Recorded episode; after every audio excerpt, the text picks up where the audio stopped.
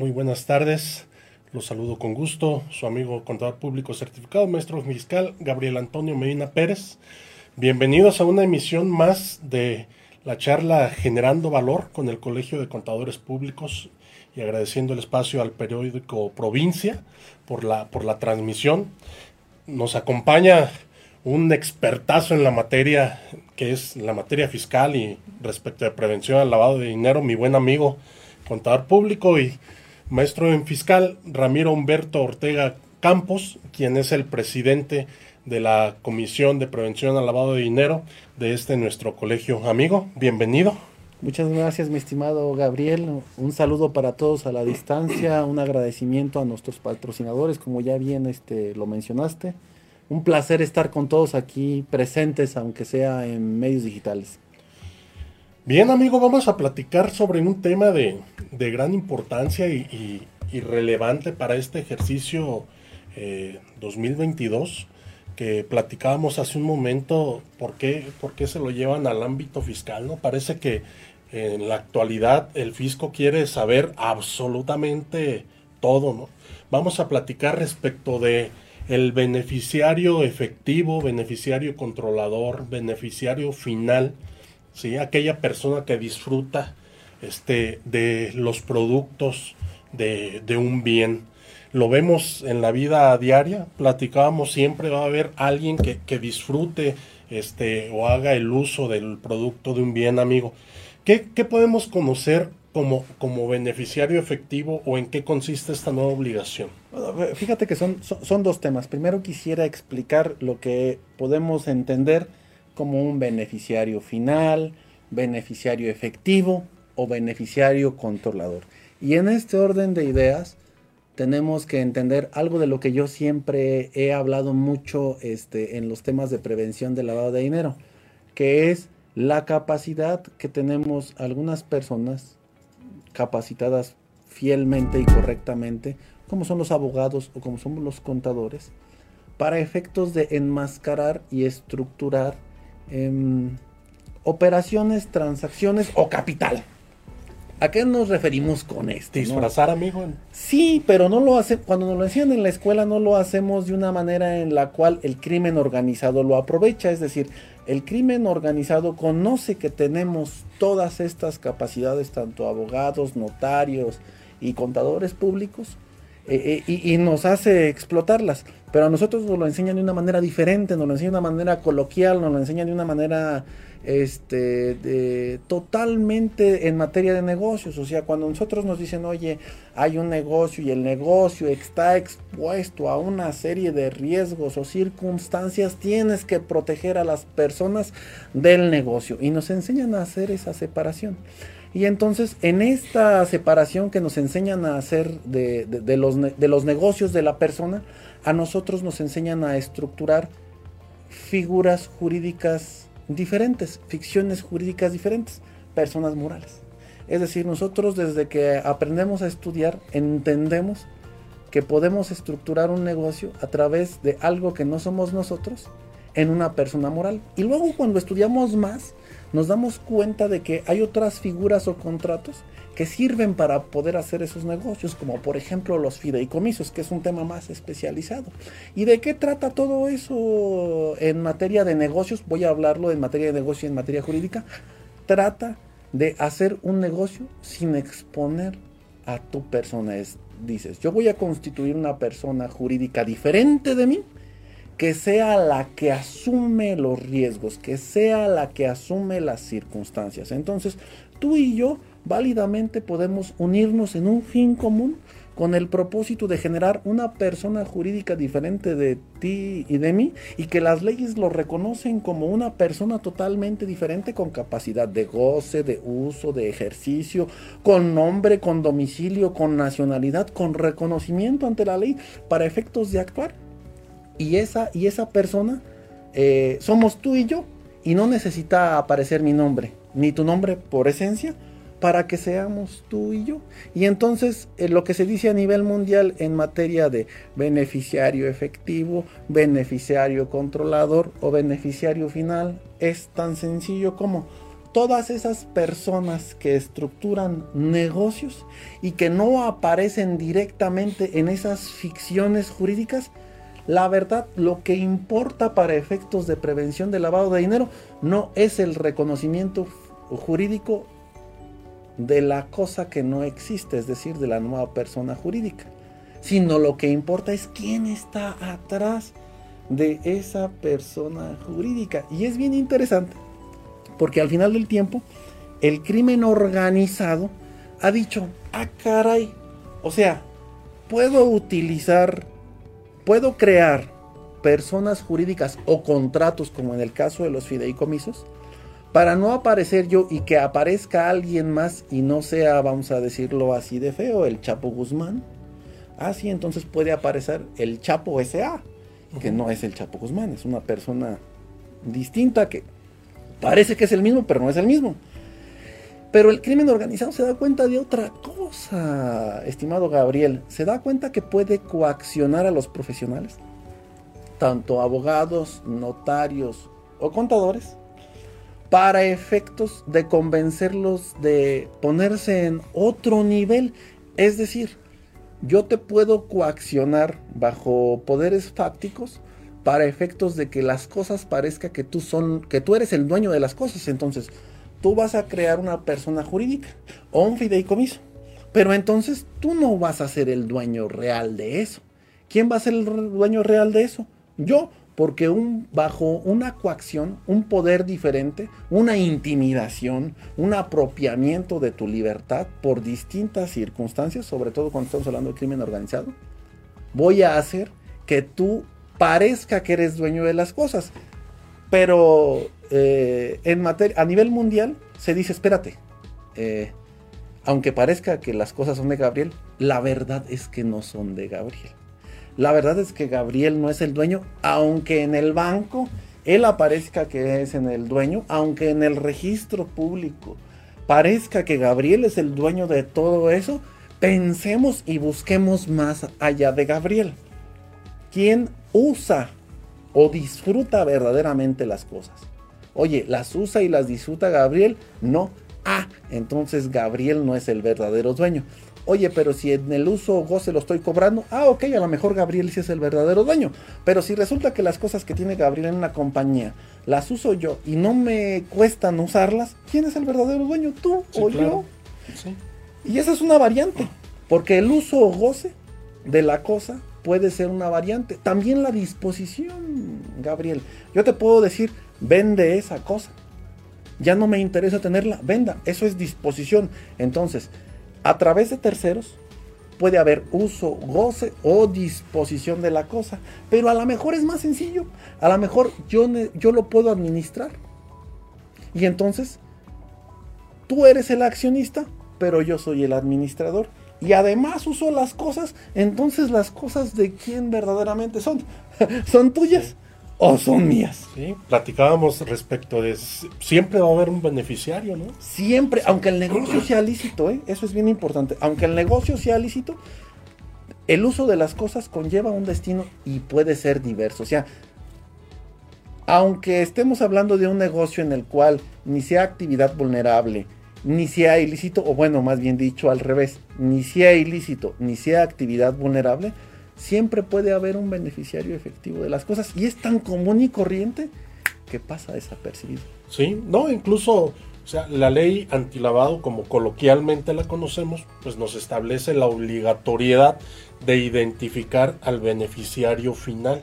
En los casos en los que realizas las actividades vulnerables. En los demás casos queda opaco, ¿no? O sea, eh, sí es cierto. Todo este tema del beneficiario efectivo a nivel mundial, beneficiario efectivo, beneficiario controlador, beneficiario final, eh, a nivel mundial se ve desde una óptica que la ley antilavado queda corta hasta ese momento, porque nada más se debe de identificar eso, todos los demás estamos así, tranquilitos. No, incluso conocemos que en la práctica basta con poner que no conoces, ¿no? Si hay un beneficiario final. Y con eso dices, este, te curas en salud, ¿no? Así que parecería. y no te metes con el tema de tener que avisarle a la unidad de inteligencia financiera que el beneficiario es el Chapo Guzmán. Por poner un ejemplo, pero vamos a poner ejemplos más como coloquiales y del día a día. Ponemos dos ejemplos de ese tema del beneficiario final, efectivo o controlador. Oye, eres dueño de una compañía, ¿sí? Ahorita no vamos a hablar de porcentajes accionarios, pero participas. Y esa compañía compra un coche, ¿sí? Y entonces tú vas a la agencia, como coloquialmente lo dices, y te dice en, la agencia, táchale que no hay beneficiario final, va a ser menos engorroso el trámite. claro. Eh, aunque es la práctica común y corriente, es un grave error en materia de prevención del lavado de dinero y ahora en materia fiscal va a ser todo un problema. ¿Por qué? Porque hay un beneficiario final. Yo nunca he visto a una compañía conduciendo, un coche. Un, coche, el que quieras, el Bocho, el Zuru o el Ferrari o el que gustes, ¿no? Nunca he visto a una compañía. He visto al representante legal, he visto al accionista, he visto al director fulanito, pero una compañía no. Entonces, esa persona que está usando un bien que no es de ella, que es de un tercero, esa persona definitivamente para efectos de la ley antilavado y sumando que la venta de automóviles sí es una actividad vulnerable, debería de estar identificada como beneficiario final en términos de la Ley Federal para la Prevención de Operaciones de Recursos de Procedencia Lista. Y eso es un primer ejemplo, ¿no? Ahorita más de moda quisiera aprovechar el tema de Nodal y Belinda, ¿no? O sea, dices, oye, que el anillo, que esto, que el otro, que, te si se lo devuelve que se lo devuelve o que si no. Todo un tema jurídico, fiscal y de prevención del lavado de dinero. O sea, yo me regreso al día que Nodal este no sé si lo compró en, creo que lo compró en el extranjero. Si lo compró en el extranjero, pues este sería otro tema. Pero si de casualidad lo compró en una joyería en Polanco, o lo compró en una joyería ahí en Andares, o ahí en este, en Monterrey, en este, en, San Pedro, en donde quieras que sea el, país, debió de haber este superado el expediente antilavado y debería de haber establecido quién era el beneficiario efectivo. Yo no conozco los dedos ni las manos de, de Belinda, pero sinceramente yo creo que no le cabría en algún dedo, salvo que de los pies, a Cristian Nodal el famoso anillo de los dos o los tres millones de dólares, ¿no? Si esa operación hubiera sido en México, esa operación debió de haber Cristian Nodal haber dicho cuando compró ese anillo que la beneficiaria efectiva era Belinda. Y Belinda tendría un problema hoy fiscal y de prevención de lavado de dinero. No sabemos si Nodal este, lo compró con recursos de procedencia lícita o no. Ese es un primer punto que tiene allí la bronca Belinda y que no se la va a quitar. En segundo punto, oye, ese anillo, ¿qué onda? ¿Tenía que grabar impuestos o no? Oye, como lo recibió en promesa de matrimonio, la la, conclusión de ese contrato verbal era cuando se casaran y decíamos, hay contratos difíciles, porque hay personas que se casan a la iglesia y no se casan al civil, y entonces está pendiente cumplir la obligación jurídica de suscribir el matrimonio, ¿no? En este caso, que no se suscribió el matrimonio, a mí me parece que jurídicamente lo que procede, aunque Galileano está de acuerdo conmigo, déjame decirte, este, ella debería de regresar el anillo para no tener efectos fiscales y en el caso de que sea apropiaria, pues me parece que Nodal se puede reservar una serie de acciones judiciales importantes en materia civil y tal vez este, penal, porque la cosa es ajena. Hay una factura que establece que ese anillo es propiedad de Cristian Nodal. Y si no es así, Belinda tiene un gran problema fiscal que por lo menos este, debería de mocharse con el fisco con el 30%. Tendrá que pagar su impuesto por el ingreso por, la, adquisición de bienes. Si es que no lo regresa, si es que lo regresa, yo le recomendaría que lo hiciera con la formalidad adecuada. Oye, Cristian, este, pues ya dijimos que no. Aquí está, mira, tu anillo, la promesa de matrimonio fue incumplida. No quiero tener más problemas fiscales porque ya ves que le gustan a la muchacha. Te regreso el anillo y entonces se quita los problemas. Se quita el problema de impuestos y se quita el problema de beneficiario efectivo, porque el beneficiario, no sé si recuerdas que dicen, tanto peca el que mata a la vaca como el que le agarra la pata. En materia de prevención de lavado de dinero, el beneficiario efectivo no le agarró la pata, se está comiendo a la vaca. ¿Sí? Y entonces, si es culpable uno y otro, el que está gozando de los beneficios del hecho ilícito, porque ya dijimos, no estamos juzgando al señor Nodal, que no sabemos si fueron con origen lícito o no, y tú sabes que ese tema de origen lícito o no se lleva hasta el punto de que si no pagas impuestos, pues tu origen no es lícito. Sí, Sí, la defraudación fiscal. La defraudación fiscal. Y entonces ahí estaríamos eh, atendiendo el tema de quién es el beneficiario este, final, ¿no? Pero, y, o controlador. el, controlador. Fíjate que es un tema diferente. Para efectos fiscales, para efectos fiscales ha aparecido una nueva figura que se llama beneficiario controlador. Y este beneficiario controlador es una persona que en esencia debe de ser persona física. Y en esencia debe de ser persona física. ¿Por qué? Porque estás buscando a quien es el dueño de la riqueza, de las ganancias, al que las está gozando, usando, disfrutando, administrando o disponiendo. ¿Sí? Entonces oye, ok, este, vamos a ponerle restricciones a todas estas personas. Oye, ¿y, y quién quieres que sea el beneficiario controlador? Las personas físicas. ¿Quién es el beneficiario controlador? Las personas físicas, en general las personas físicas, para efectos fiscales a partir del primero de diciembre de este año son beneficiarios controladores. Entiendo entonces que yo puedo participar en una persona moral con una acción, con una acción. Este, no voy a figurar, ¿no? Vas a decir, no, este cuate no pinta, aquí el socio. Pero por contrato, este, tengo la capacidad para la toma de decisiones. Oh, qué buen tema. Y yo digo, se hace así o se hace acá. este, vamos a quitar a estos accionistas, vamos a poner a estos otros. En ese sentido, yo estaría siendo un beneficiario controlador. Fíjate que lo estás exponiendo bastante bien, Gabo. O sea, tú puedes ser beneficiario controlador ante la ley fiscal. Hace rato hablábamos de la ley de prevención del lavado de dinero, que dice beneficiario final. Y ahorita estamos hablando de beneficiario controlador para efectos fiscales. Estás exponiendo bien. Los beneficiarios controladores por esencia son personas físicas y pueden reunir varias características. Tú dices, oye, el ejemplo que me pusiste me encantó. Dices, oye, yo tengo una acción, no pinto, este, eh, pero administro. Yo te diría, espérate, ¿qué tipo de sociedad eres? ¿Eres una sociedad civil? ¿Eres una sociedad civil en donde hay dos socios y hay partes sociales y el contrato dice que las partes sociales valen lo mismo independientemente del monto de la aportación. ¿Qué crees, Gabo? Tienes la mitad de la compañía. Tu aportación no es insignificante. O más aún, oye, ¿sabes qué? Estás en una sociedad cooperativa y hay cinco socios y tienes el 20% de la participación con una parte social. Entonces, fíjate que la ley del impuesto sobre la renta eh, en las nuevas disposiciones fiscales lo que establece con precisión es, oye, ¿sabes qué? Tú eres socio o accionista y tienes más del 15% de las acciones.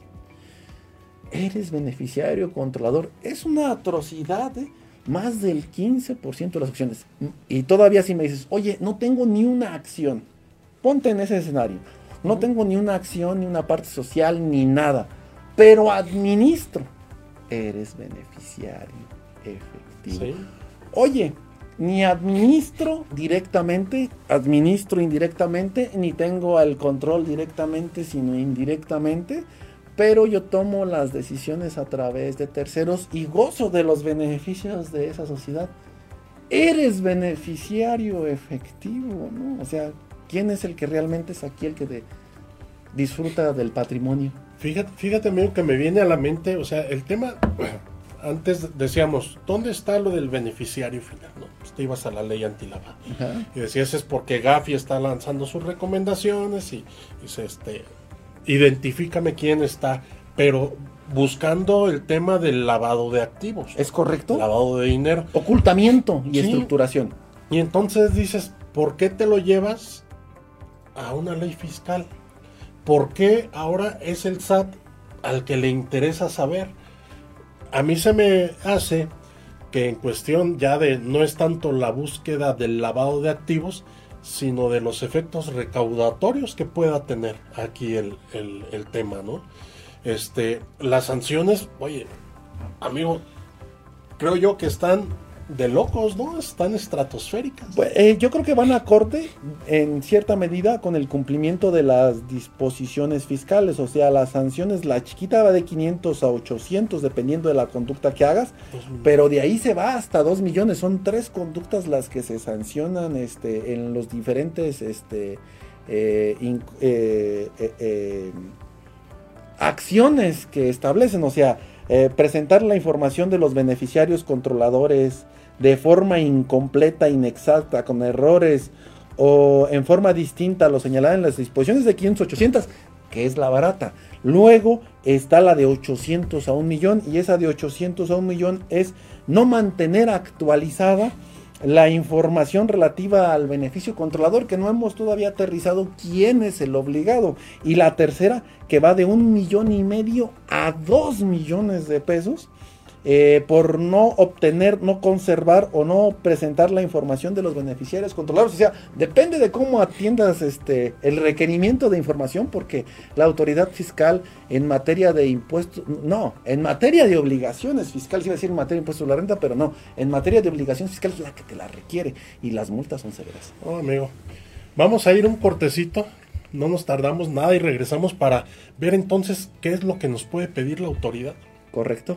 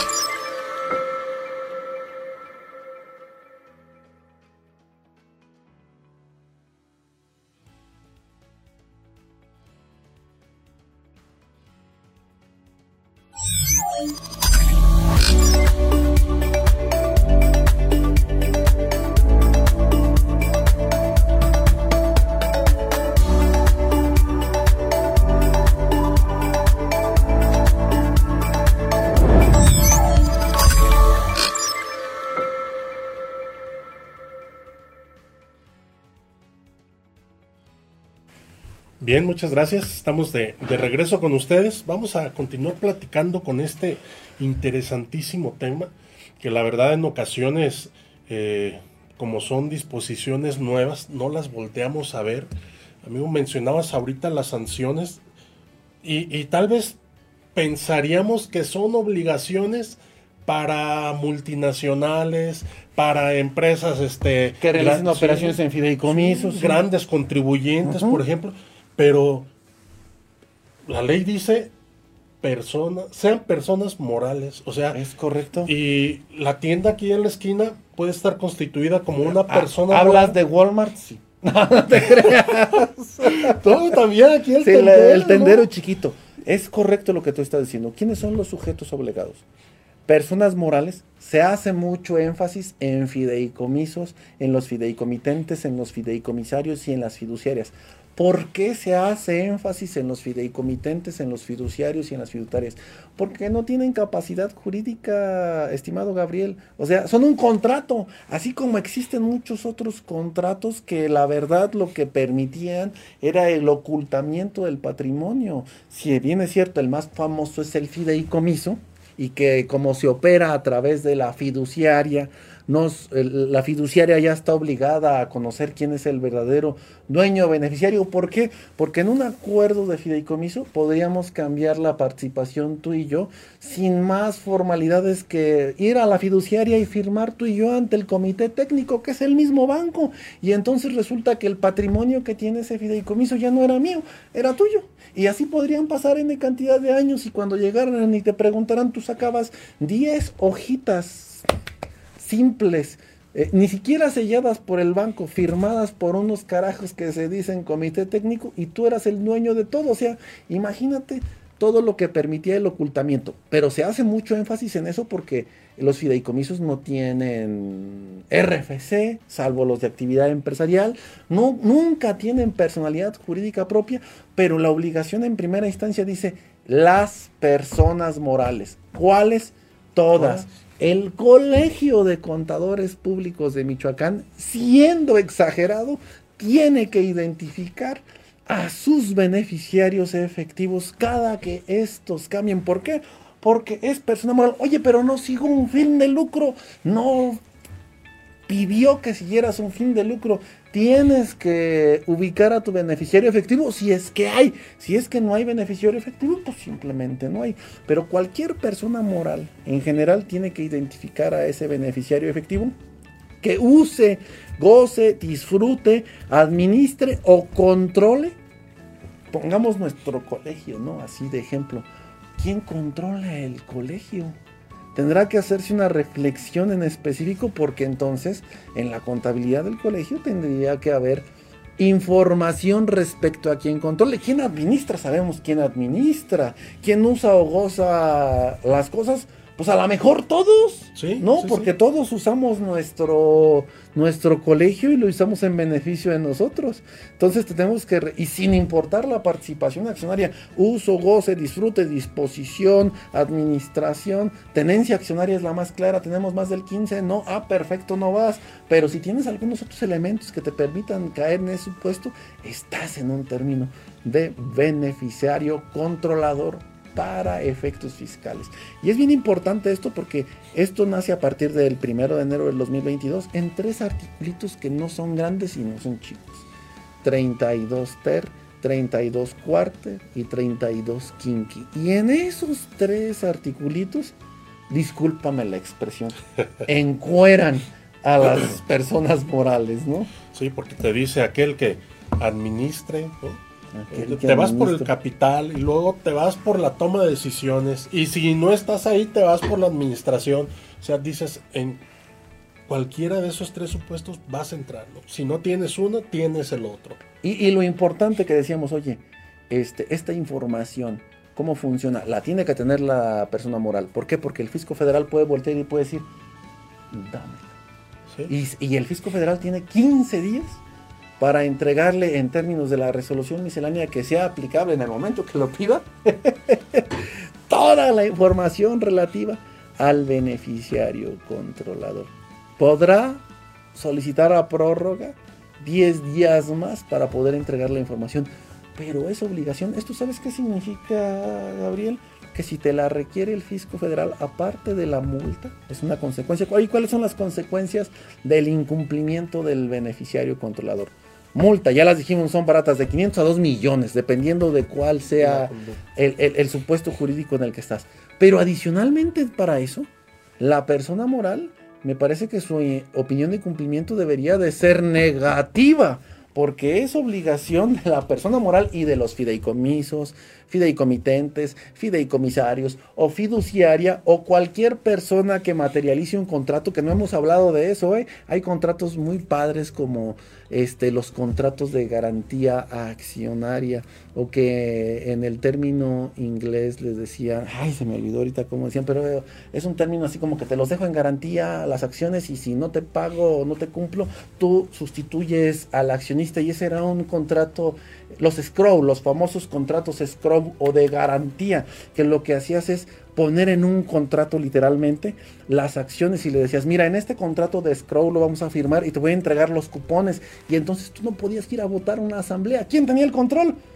Pues el que era el beneficiario del, del scroll, ¿no? Ese tipo de contratos, aunque no es tan precisa la legislación en este momento respecto de esos, está buscando y lo llevo a cuestiones específicas, por ejemplo, más terrenales como el RIF, ¿no?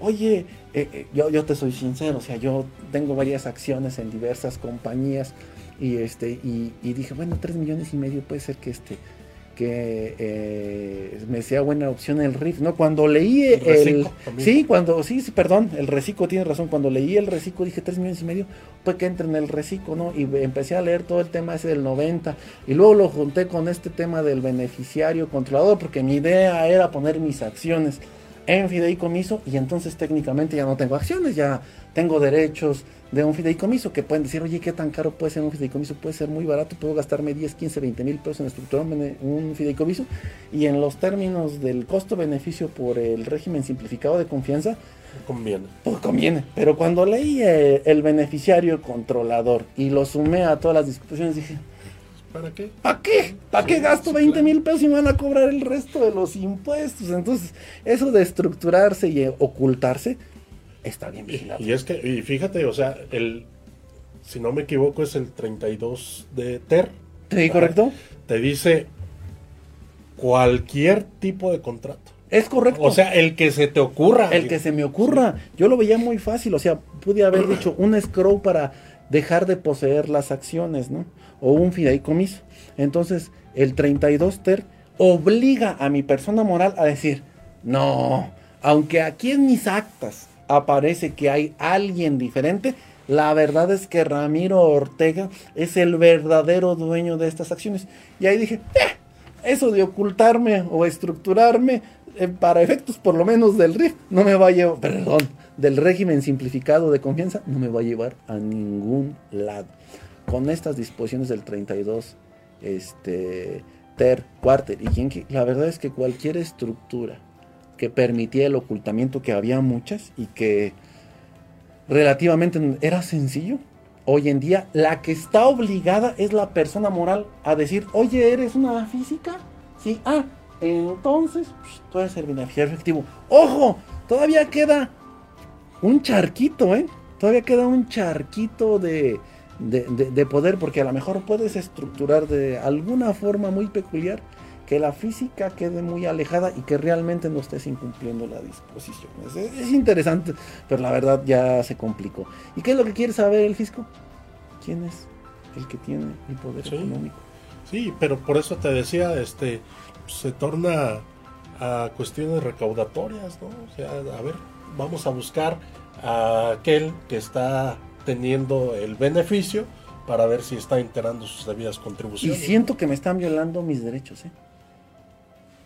Mi derecho a la privacidad siento que está totalmente violentado. Porque a lo mejor yo no quiero, y no porque esté ni lavando dinero, ni omitiendo Claro. impuestos. Simplemente porque es mi derecho que yo no quiera que sepan que ese es mi negocio. Y entonces me están obligando a dar a conocer el negocio. Es importante decir que sí, eh, hay varios especialistas en materia de derecho que están diciendo que es violatorio de los derechos este, humanos, ¿no? en sentido de la discreción de las cosas. Sí, yo recuerdo el año pasado que estuvimos mandando la, la información de los socios que integran la persona moral, pues bastaba con poner RFC y nombre. ¿no? Y ahorita ya te piden muchísima información. Que lo identifiques. Y al formar parte de la contabilidad, amigo, yo considero que el día de, de mañana, si tuviera alguna revisión por parte de la autoridad fiscal, eran, pásame la identificación del beneficiario controlador. Eh, Es que pareciera que eso es una obligación de la contabilidad, pero la verdad es que no. Eh, las, la personalidad de los socios no es parte de la, este, de la contabilidad de la entidad que se crearon. Si bien es cierto, no vamos a discutir que a nivel mundial el estructurar compañías para esconder beneficiarios de manera lícita, es decir, no queremos arriesgar a nuestra persona y nos queremos asociar para estructurar una figura diferente, eh, no significa que estemos lavando dinero ni que estemos ocultando impuestos. Significa que en temas de negocios estamos estructurándonos para evitar riesgos.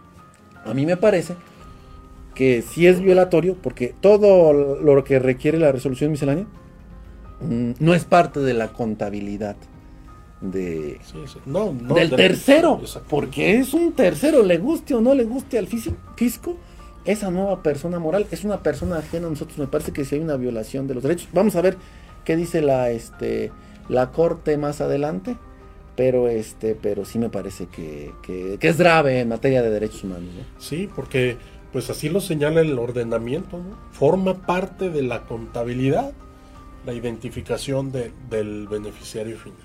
¿Qué recomendación, amigos, les podemos dar a quienes nos están viendo y nos están escuchando para estos efectos? Fíjate que no hemos tocado un tema. E- es cierto que son obligados las personas morales identificar a las personas físicas, pero los notarios, corredores, jueces también están obligados cuando existe la transmisión de un beneficio a decir quién es el beneficiario efectivo. en ese orden de ideas, yo lo que le sugeriría, y es un tema difícil, ¿eh? a mí me consultaron hace poco un fideicomiso importante, este sí se amparaba. Mira, amigo, disculpa, te interrumpa, dijiste notarios, corredores, corredores jueces. Y dice, y, o aquella persona que intervenga en la celebración del contrato. Y, y, te interrumpí porque para allá vas. O sea, bueno, eh, ¿Cuántos contratos asesoras, amigo, que se puedan constituir? Pues es bastantes, ¿no? Como profesional independiente entras en toda esa figura de quien está, conoce las transacciones y es una obligación fiscal, ya lo decíamos. Entonces, este eh, es complicado decantarte y decir que te ampares. ¿Sabes por qué? Porque te tienes que amparar por transacción por hecho específico. Oye, es que me está vulnerando. O sea, ya no se nos pasó el tiempo este tema. Si queríamos un amparo diferente, este, para efectos, ya el tiempo feneció hoy. Hoy es por acto específico. Oye, conocí esto. Ay, no lo quiero revelar. Me amparo. ¿O no tendríamos que esperar al, a la sanción o requerimiento por parte de la autoridad? Pues es que si tú vas con el notario, el notario te va a decir, necesito esta información y entonces tú le vas a decir es que no la tengo, ¿por qué? Porque... Y entonces lo único que te salva es una resolución judicial. Qué barbaridad y qué complejo. qué barbaridad y qué complejo, pero así está. Sí. Si fuera nada más aquí entre cortitos sin que nadie fuera a chismear, y ya me lo dijiste tú, o sea, nosotros también podemos caber en ese supuesto. Sí, claro.